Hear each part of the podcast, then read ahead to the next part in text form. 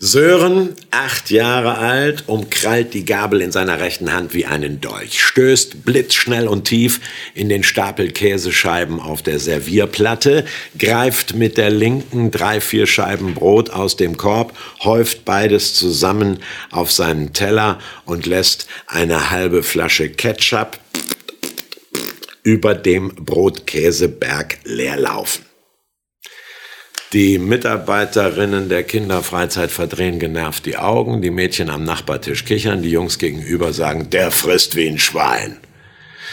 Sören ist übergewichtig und schwitzt beim Essen, deshalb mag niemand neben ihm sitzen.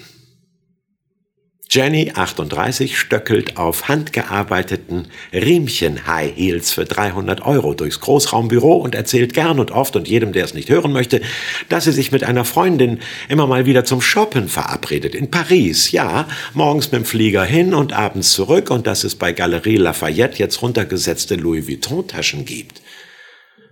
Der Chef muss plötzlich dringende Telefonate erledigen, die Kolleginnen schauen angestrengt unverbindlich aus dem Fenster, und wenn Jenny nicht da ist, flüstern sie diese eingebildete Kuh.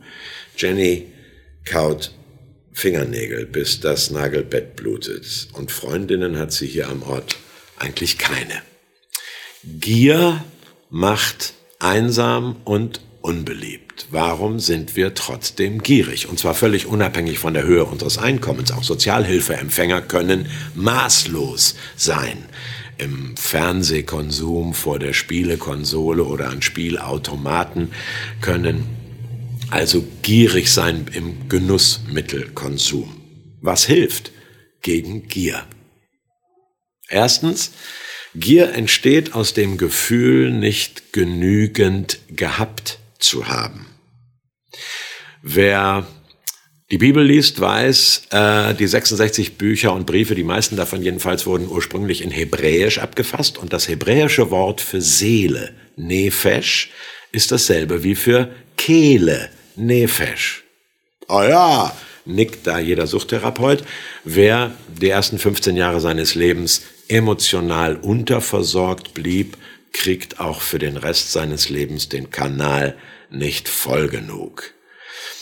Wer als Neugeborenes die Körperwärme, Stimme und Zuwendung der Mutter vermissen musste oder als Kleinkind unregelmäßig oder nachlässig gefüttert und gewickelt wurde, als Kind weder Anregungen noch Grenzen gesetzt bekam, als Schulkind keine Erfolgserlebnisse hatte oder jemals Lob hörte, als Teenager immer außen vor, nie dazugehören durfte, dessen Nefesh-Seele delegiert ihr Nachholbedürfnis an die Nefesh-Kehle. Eine Spirale aus Entschädigung, Wiedergutmachung und Selbstbelohnung setzt sich in Gang, die zu jeder Art von Sucht führen kann. Drogen- und Alkoholsucht ist offensichtlich, Spielsucht lässt sich verbergen, Sexsucht neuerdings als Krankheit der WHO registriert, lässt sich noch besser verschweigen. Warum sind dann auch jene Menschen gierig, die zum Glück gar keine defizitäre oder äh, traumatische Kindheit hatten? Weil jeder erfüllte Konsumwunsch zehn unerfüllte nach sich zieht. Kann man an Kindern Heiligabend beobachten und an Erwachsenen samstags. Bei Ikea. Kommen wir doch immer mit mehr Artikeln nach Hause, als auf dem Zettel stand oder? Gier, Maßlosigkeit, Habsucht entsteht aus dem Gefühl, nicht genügend gehabt zu haben. Wir sehnen uns nach quantitativer Fülle. Zweitens, Gier entsteht aber auch aus dem Gefühl, nicht genügt zu haben. Ich habe den Sportunterricht in der Schule gehasst. Mit 10, 11, 12. Furchtbar. Der Sportlehrer bestimmte zwei Mannschaftsführer und die durften sich per Zuruf, namentlicher Zuruf, ihre Fußballkicker zurecht äh, sammeln.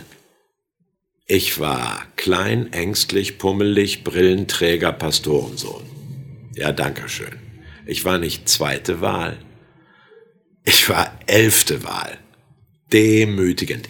Ich genügte den Ansprüchen nicht, denen des Spielmachers nicht, denen des Trainers nicht und Gipfel der Peinlichkeit, den Ansprüchen der Zuschauer auf dem Bolzplatz schon gar nicht. Gier entsteht, Gier nach Anerkennung, Zuwendung, Aufmerksamkeit, entsteht aus dem Gefühl, nicht genügt zu haben. Vermeiden wir noch schnell ein Missverständnis. Unsere deutsche Sprache hat nun leider für den Lerneifer eines Kindes und die, äh, den Forscherdrang eines Wissenschaftlers die Worte Neugier und Wissbegier. Was Quatsch ist, denn da geht es ja nicht um die nachträgliche Kompensation äh, frühkindlicher Defizite, sondern da geht es einfach um die fleißige Eroberung bisher noch unbekannter Wissensgebiete. Also, wenn ihr Kinder habt oder Enkel oder Zwerge beaufsichtigt, freut euch an der Neugier und Wissbegier der Kinder und äh, fördert sie natürlich. Drittens, wie entsteht eigentlich Genussfähigkeit? Durch Genügsamkeit. Ich habe gelernt, in allen Lebenslagen zurechtzukommen. Ob ich nun wenig habe oder viel, beides ist mir vertraut. Ich kann satt sein und hungern, ich kann Mangel leiden und Überfluss genießen. Das alles kann ich durch den, der mich stark macht, Christus. Wer hat's gesagt? Der Apostel Paulus, erstes Jahrhundert, auch noch in einem Brief aus dem Gefängnis an die Philippa, Philipperbrief Kapitel 4, Verse 12 und 13. Bewundernswert, der Mann. Die zeitgenössischen Leserinnen und Leser dachten, wow, der hat's geschafft, ein echter Stoiker. So nannte man Leute, die alles im Leben, äh, Lust und Leid, Gesundheit und Krankheit, Erfolg und Niederlage, durch sogenannte stoische Ruhe hinnehmen wollten, also dabei in stoischer Ruhe bleiben wollten. Warum? Um größtmögliche Souveränität, um eine größtmögliche innere Unabhängigkeit und Freiheit zu erlangen. Hat mich als Schüler im selben Alter auch immer fasziniert. Ähm, der König von Athen kommt zum obdachlosen Philosophen und sagt, wünsch dir was. Und der hat nur einen Wunsch. Diogenes in seiner Tonne sprach, König, Geh mir aus der Sonne. Diese faszinierende innere Unabhängigkeit und Freiheit, diese Souveränität, hat sich der Paulus aber gar nicht durch stoisches Denken drauf geschafft, oder wir würden heute modern sagen, äh, zen-buddhistisch-meditatives nicht mehr wünschen wollen, sondern er hat es übrigens auch nicht durch eiserne Disziplin, Verzicht, Askese wie ein Marathonläufer oder Triathlonkämpfer sich erarbeitet, sondern er sagt, das alles kann ich, Festen und Fasten, High Life und Hunger haben, durch den, der mich stark macht, Christus. Also nicht die Menge macht ihn stark, das ist der Irrtum der Gierigen, noch der Mangel macht ihn stark, das ist der Irrtum der Minimalisten, sondern Christus macht ihn stark. Wieso? Weil Jesus gesagt hat, ich bin der gute Hirte. Äh, Hirte, da klingelte es bei den zeitgenössischen Hörern dieses Satzes Psalm 23. Der Herr ist mein Hirte, nichts wird mir fehlen. Er weidet mich auf einer grünen Aue, führt mich zu frischem Wasser, deckt mir den Tisch im Angesicht meiner Feinde, gibt mir einen Stab und Stecken an die Hand im Tal des Todes wunderbare poetische Bilder einer nicht mehr quantifizierbaren Fülle und einer unbegrenzten und bedingungslosen Geborgenheit und Angenommenheit. Ich sehne mich ja auch nach Hülle, nach eingehüllt sein. Ich sehne mich ja nach einem Leben in Hülle und Fülle, wie wir umgangssprachlich sagen. Und dann setzt Jesus noch einen drauf und sagt, der gute Hirte gibt sein Leben für die Schafe. Johannes Evangelium Kapitel 10, Vers 11. Das bedeutet, sein Leben für mein ungelebtes Leben. Für alles, was ich nicht war und nicht bin, für alles, was ich nicht konnte und immer noch nicht kann und wohl auch nicht mehr lernen werde, für alles, was nicht geschafft wurde, nicht erreicht wurde, für alle Versäumnisse, tatsächlichen oder vermeintlichen Versäumnisse meiner Eltern und Geschwister und äh, Verwandten und Lehrerinnen und Lehrer und Ausbilder.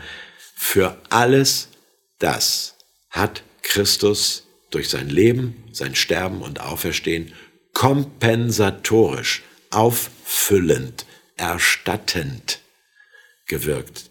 Sein Leben für mein ungelebtes Leben, sein Tod gegen meinen sozialen Tod, unbeliebt, einsam und orientierungslos zu sein. Paulus spricht also von einem Leben in Hülle und Fülle, das ich mir nicht erschaffen und erkaufen und äh, herbeiverzichten muss oder herbeifressen kann, sondern er spricht davon, Christus macht mich stark. Paulus ist so ein souveräner Genießer, weil so, er ist so, so genussfähig und so leidensfähig, weil er sagen kann, Jesus genügt. Das finde ich eine unfassbare gute Nachricht, denn du kannst dich jetzt morgen früh vor den Badezimmerspiegel stellen und sagen, du genügst. Gott genügst du. Du bist gerechtfertigt vor Gott. Und wenn dann die Badezimmertür aufgeht und jemand kommt rein, der sieht aus wie eine Joseph Beuys Installation aus Filz und Fett, dann sagst du zu der oder dem, Du genügst übrigens auch. Gott genügst du und du genügst, um mit dir glücklich zu sein. Das könnte der Anfang eines sehr vergnüglichen Tages werden. Danke fürs lange Zuhören. Amen.